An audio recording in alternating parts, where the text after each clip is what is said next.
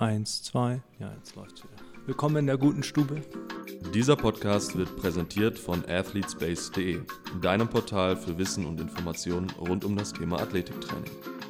Risikohinweis. Die Inhalte dienen der allgemeinen Information und Unterhaltung.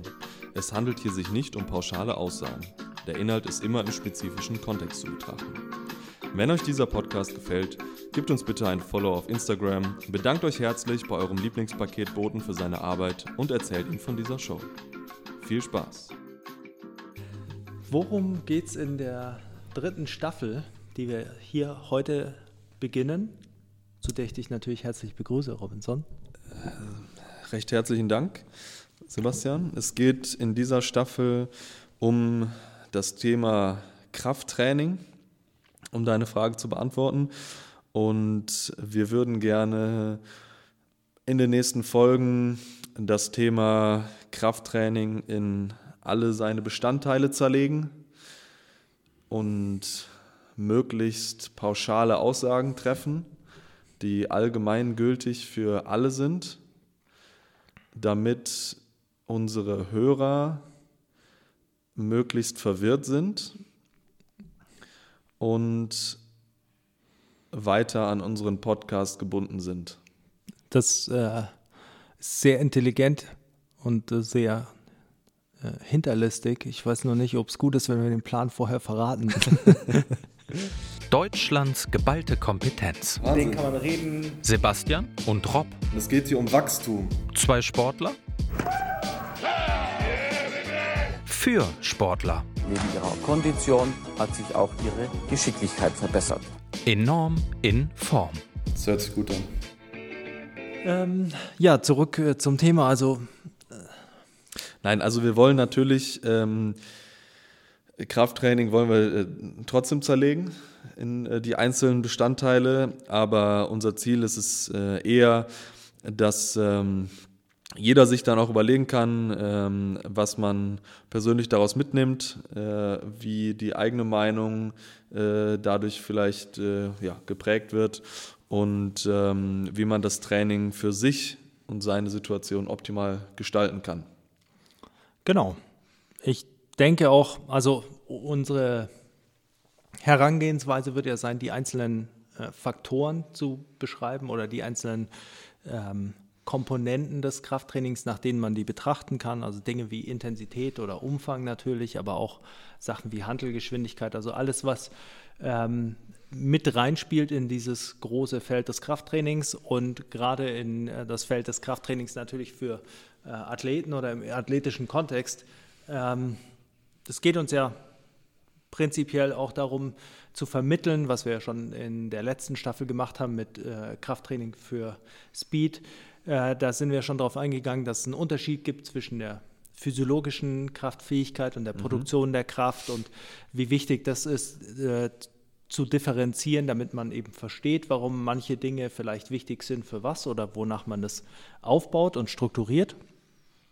Und ähm, in dem Zusammenhang ist ja auch so, dass man generell alle Bewegungen betrachten kann als eine Form der Kraftproduktion. Also ja. selbst Joggen ist äh, eine Aneinanderreihung von Impulsen, die man setzt, also von äh, Kräften, die man generiert, auf den Boden übertragt und vom Boden quasi zurück übertragen bekommt. Ähm, das ist nicht nur eine metabolische Herausforderung. Genau, also ist ja eigentlich in allen äh, Newtonschen Gesetzen auch festgeschrieben. Kraft ist die Basis für alle Bewegungen, für alle Aktivität, weil ohne muskuläre Kontraktion, die natürlich Kraft erzeugt, ist es nicht möglich, sich äh, im Raum zu bewegen, außer man fällt.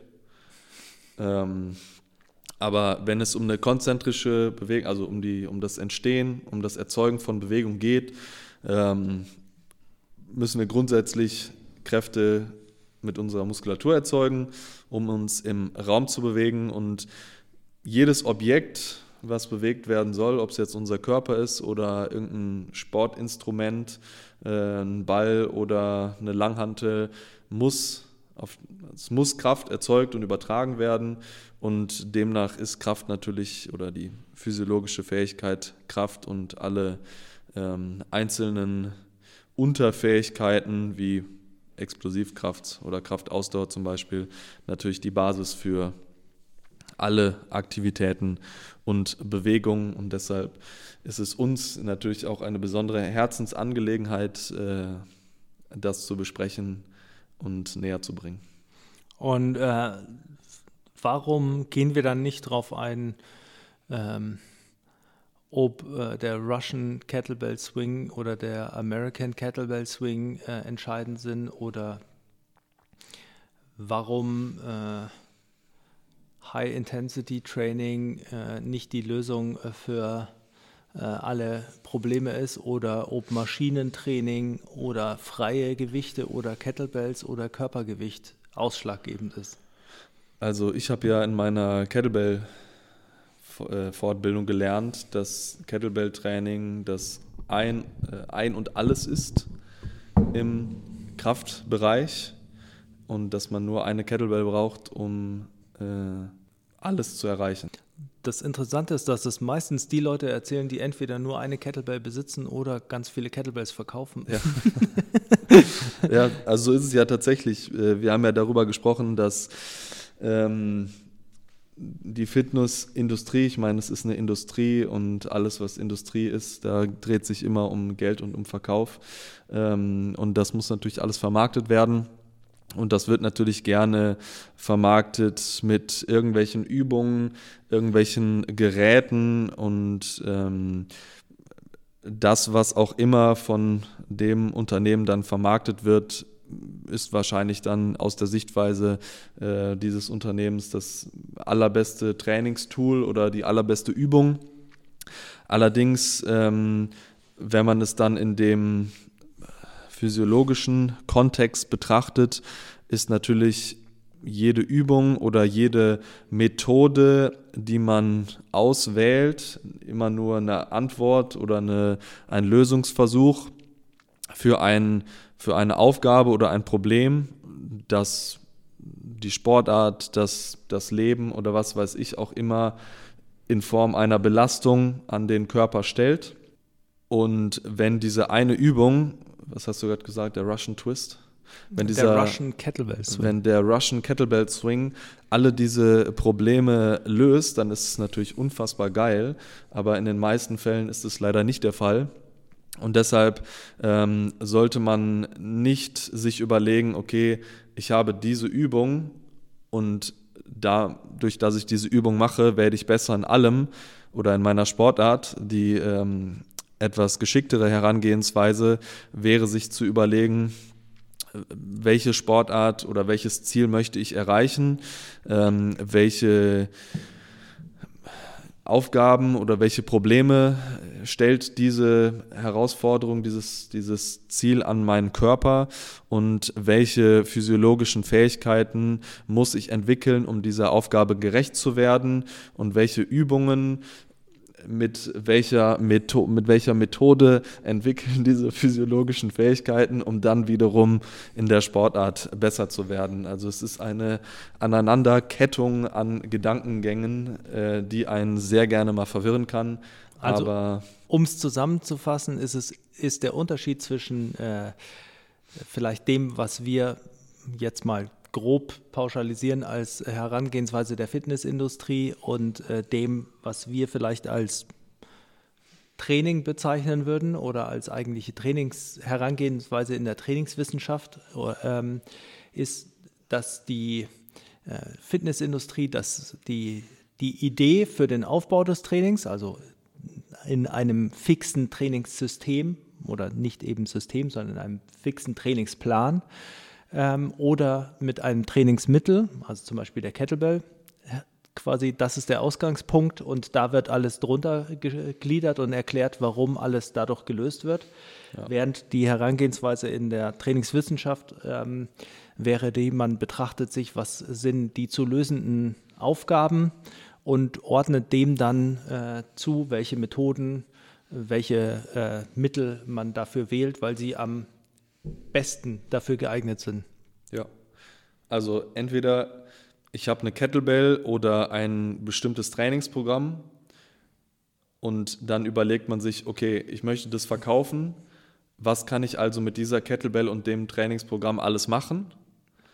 Oder Ja, auf alles. der anderen Seite oder auf der anderen Seite, wo möchte ich besser werden? Und brauche ich dafür eine Kettlebell oder brauche ich dafür vielleicht dieses Trainingsprogramm? Und also gerade bei, ähm, man muss sich das wirklich mal überlegen, womit kann alles Geld verdient werden? Und auch ein Trainingsprogramm, das du vielleicht im Internet findest, for free, ist mit Sicherheit auch irgendeine Art des Marketings, dass jemand sagt, okay, ich stelle dieses Trainingsprogramm zur Verfügung, dass vielleicht jemand mein Buch kauft. Klar.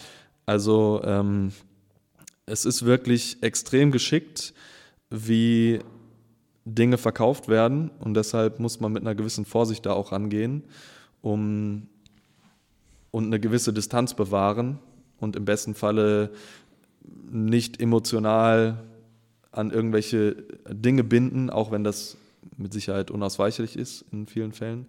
Ähm, aber eine gewisse Distanz zu bewahren, ähm, ist dann natürlich extrem wichtig. Ja, ich, also grundsätzlich, ja, jetzt äh, machen wir natürlich einen Deep Dive, aber äh, grundsätzlich ist es ja auch so, dass es ist ja nichts verwerflich daran, dass, diese, dass es diese Industrie gibt und auch nichts äh, verwerflich daran, dass diese Gegebenheiten des Marketings angewendet werden müssen, dass man sich positioniert, dass es schwarz-weiß äh, Unterschiede gibt. Es gibt das Beste und es gibt das Schlechteste, die fünf besten Übungen, die fünf schlechtesten, die fünf Fehler, die man nie machen soll, die fünf Dinge, die man unbedingt machen soll. Also lauter solche Sachen. Das ist alles legitim. Das äh, kann ja auch Leute motivieren und äh, die können ja dadurch auch irgendwie ihr Glück finden. Aber ich denke, wenn die Leistung und die Optimierung des Trainings im Vordergrund steht, dann äh, ist äh, das, was einen, was einen motivieren sollte und was einen vielleicht auch leitet, wahrscheinlich halt eher äh, eine Mischung aus ähm, Praxis, Erfahrung, also äh, der Erfahrung von äh, herausragenden Trainern und praktisch orientierten Wissenschaftlern auf dem Feld und den wissenschaftlichen Erkenntnissen, die vielleicht einfach nur die Zusammenhänge erläutern, nicht äh, wie es mittlerweile ja auch fast schon ein Marketingtrend ist, äh, die wissenschaftlichen Erkenntnisse aus Studien, die dann eins zu eins umgesetzt werden. Ja, tatsächlich. Also man liest eine Studie und äh, denkt sich dann, okay, was kann ich entwickeln, um dieser Studie gerecht zu werden und dann ähm, zu verkaufen. Ja. Und das ist natürlich auch extrem interessant, dass man sich ähm, auch da mal Gedanken drüber machen sollte. Auch Wissenschaft ist äh, Geld, beziehungsweise auch da fließt Geld. Auch Unis brauchen und wollen Haben Geld. Publikationsdruck. Richtig, die haben Publikationsdruck, da muss was raus. Ähm, wissenschaftliche Journals werden wahrscheinlich mehr Ausgaben verkaufen, wenn die Ergebnisse signifikant sind oder besonders gut präsentiert. Und dementsprechend ist, auch wenn man viele Studien liest, ist es nie komplett objektiv. Und auch da muss man dann natürlich eine gewisse Vorsicht bewahren, wie auch immer, ähm, und sich nicht zu sehr davon leiten lassen. Und ich denke, dass gerade jetzt auch ein großer Trend ist, dass alles immer wissenschaftlich fundiert sein muss. Für jede Aussage muss es eine Studie geben. Und natürlich ist es, ist es auch sinnvoll, etwas zu untermauern auf Basis von Forschung. Ähm, aber auch diese Forschung muss hinterfragt und sollte hinterfragt werden. Ja, Und eine Studie ist nie ein Beweis für irgendetwas. ja, Also du musst ja auch, wenn du in einer Studie etwas herausfindest, das im besten Fall reproduzieren können, ja. sehr, sehr viele Male, um dann sagen zu können, okay, das ist wirklich ein relevantes Thema.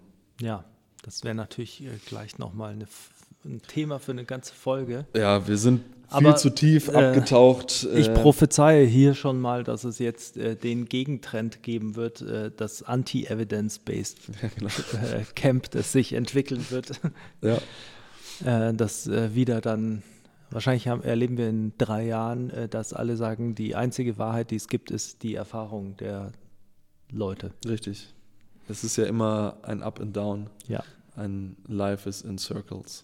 Aber deshalb wollen wir äh, in dieser Staffel im Prinzip einfach nur eine tatsächliche Übersicht liefern über Krafttraining, die Determinanten im Krafttraining erklären, beleuchten, was sie bewirken, wie sie eingesetzt werden, für was sie quasi die Schalthebel sind, sodass äh, ihr alle vielleicht ein besseres Verständnis bekommt von Krafttraining. Und dann kann man nämlich eigentlich alles erstmal beurteilen, was man äh, sieht über Krafttraining, kann das vielleicht auch besser einordnen. Ähm, und man kann dann einfach, wenn man die Inhalte versteht, auch auswählen, was tatsächlich jetzt die richtigen Wiederholungsbereiche, die äh, richtigen Intensitäten wären, die richtigen Umfänge, Trainingsfrequenz, solche Sachen. Ja, also alles, was wir versuchen, ist einen riesengroßen Werkzeugkoffer zu füllen mit verschiedenen Werkzeugen, die angewendet werden können, wenn es die Problemstellung das erfordert. Äh, wenn du eine Schraube in die Wand drehen willst, dann hilft dir ein Hammer nicht wirklich weiter. Ähm, und wir möchten es eben versuchen, so viele Werkzeuge, Möglichkeiten, Methoden, wie auch immer zu präsentieren, damit ihr euch überlegen könnt, okay, welches Problem steht mir gegenüber und mit welchem Werkzeug kann ich das am besten lösen. Da war er wieder, der Bilder-Rob. Der Bilder, Bilderbuchautor. ist mir gerade wieder eingefallen, dass das Kinderbuch für Sportwissenschaftler muss kommen. Es ist relevant. Ja. Also vielleicht, äh, ja, schauen wir mal. Ja. Je öfter wir das erwähnen, desto wahrscheinlicher wird es umgesetzt. Wahrscheinlicher wird dieses äh, Projekt. Ja, also worauf können sich die Leute freuen in dieser Folge? Sie können sich darauf freuen, einen möglichst differenzierten Überblick über das Thema Krafttraining zu gewinnen, ja. damit sie selber entscheiden können, selber eine Meinung bilden können und auch im besten Falle bewerten können, ähm, was Methoden angeht, was Trainingsmittel angeht, was Übungen angeht. Ähm, um und wann sie ihren Einsatz finden sollten. Genau. Und das ist doch eigentlich ein schönes Ziel. Yes, ich glaube schon. Dann äh, beschließen wir dieses Intro hier und äh, dann könnt ihr gleich einsteigen, wenn es um die Grundlage von allem geht, von alles. Äh, Adaptation. Adaptation. Wie passt sich der Körper an? Warum? Wie viel? Wer nicht fragt, bleibt dumm. Wie, weshalb, warum? Ja. Wer nicht fragt, bleibt dumm. Richtig. Also, bleibt nicht dumm, sondern werdet schlau. Fragt viel. Und fragt viel. Und bis dahin. Adios. Adios. Bleibt in Form. Bleibt Enorm in Form. Und bis zum nächsten Mal. Dehnt euch und esst Fleisch.